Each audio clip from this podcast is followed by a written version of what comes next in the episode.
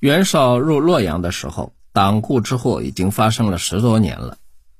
这个时候遭受打击的党人，或者处于贫穷困窘的境地，或者遭到仇家严酷的报复，情况大多艰难异常。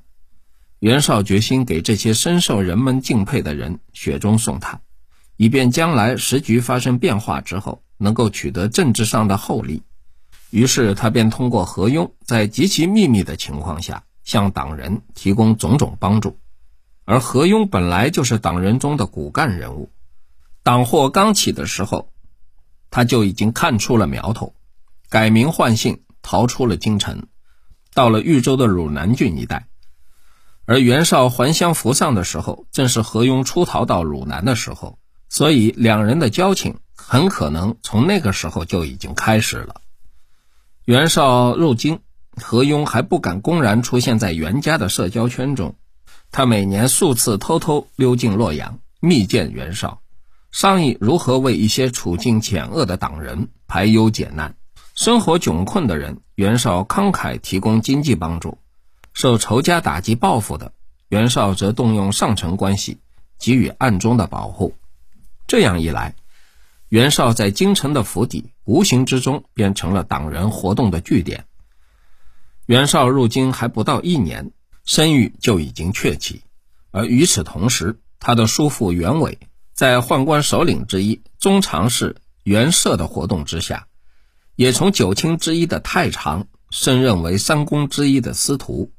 袁家的势力如鲜花着锦，烈火烹油，不要说一般人均有心巴结。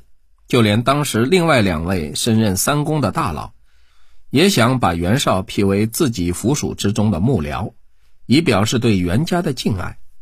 这两位大佬就是太尉许豫和司空张继。许豫是扬州会稽郡阳县人，而张继则是豫州汝南郡信阳人，与袁家算是大同乡。许张二人之才德皆无可称，其所以能列三公。小半是靠运气，大半是靠迎奉宦官。光和五年初，东汉灵帝突然心血来潮，想整肃一番吏治，便下达诏书，令中央的三公九卿举报弹劾州郡地方官员中的不法者。许豫和张继身为三公，不仅不能为百姓除去贪婪残暴的地方官，反而收取宦官的贿赂，为阉人之命是从。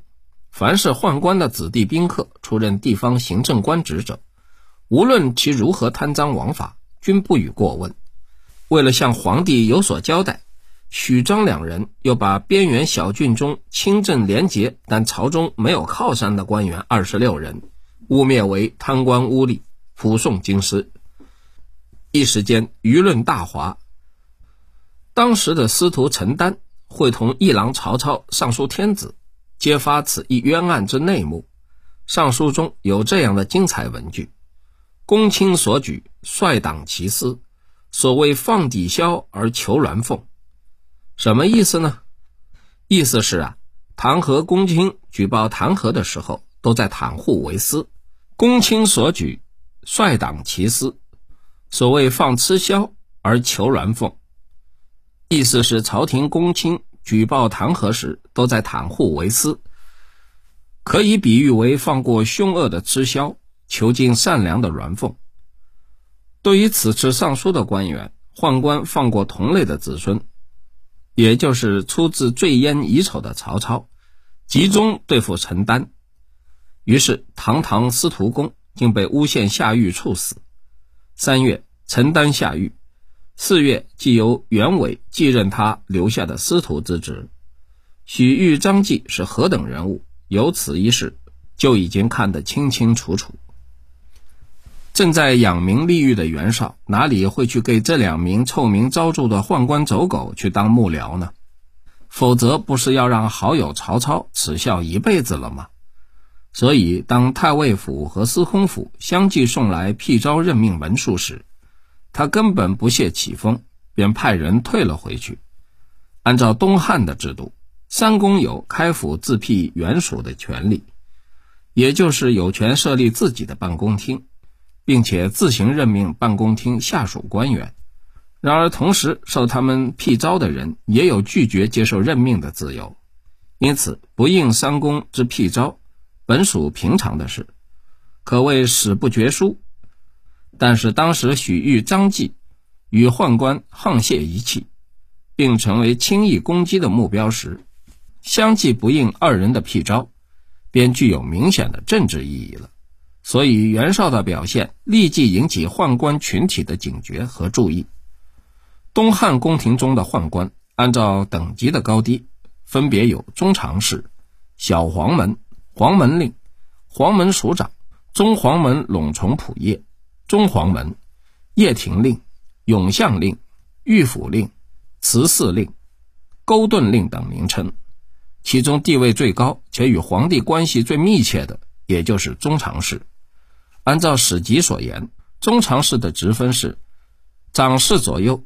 从入内宫，赞导内重事，顾问应对己事。也就是说呀，中常侍是皇帝的侍从，总管并兼顾问。中常侍之中，意思就是恭敬之中。中常侍的解释，也就是宫廷之中经常服侍天子的人。这一职务并无定员，人数多少完全看皇帝的需要和高兴。但一般在十个人左右。东汉灵帝至中常侍十二人，他们是张让、赵忠、夏运、郭慎、孙章、毕兰、厉耸、段珪、高望、张公、韩离和宋典。这十二人，封侯贵宠，父兄子弟布列州郡，所在贪残，为人妒害，民众皆称之为侵略百姓的十常侍。对袁绍不应三公辟招有所警觉和注意的，正是十常侍的副头目赵忠。赵忠这个宦官究竟有多大的权势？从汉灵帝经常爱说的一句口头禅就可以得知。这位混蛋皇帝动辄就说：“张常侍是我公，赵常侍是我母。”张常侍也就是十常侍的大头目张让，赵常侍就是副头目赵忠。自尊自贵的天子都自认是他们的干儿子，你说赵忠是什么？袁绍在京城游侠交友的情形，早已经有耳目报告给了赵忠等人。由于袁家与宦官素有关系，族人袁涉就曾经担任过中常侍，再加上京城公卿子弟常有呼朋引类、酒食争逐之事，所以赵忠等人起初呢，对这件事也并不在意。但是现在他们在意了。既然袁绍对宦官的态度冷淡，对许玉、张继的任命不屑一顾，他那十分起劲的社交活动便值得怀疑。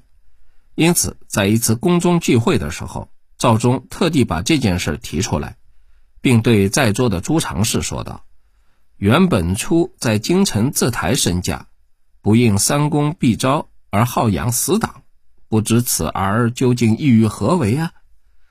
幸好袁术暗中与党锢人士来往的秘密未曾暴露，不然当时就会要倒霉。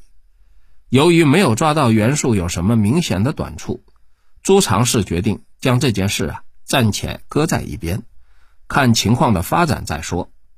时常是议论袁绍的消息，不久就传到了司徒袁伟的耳朵里，他大吃一惊。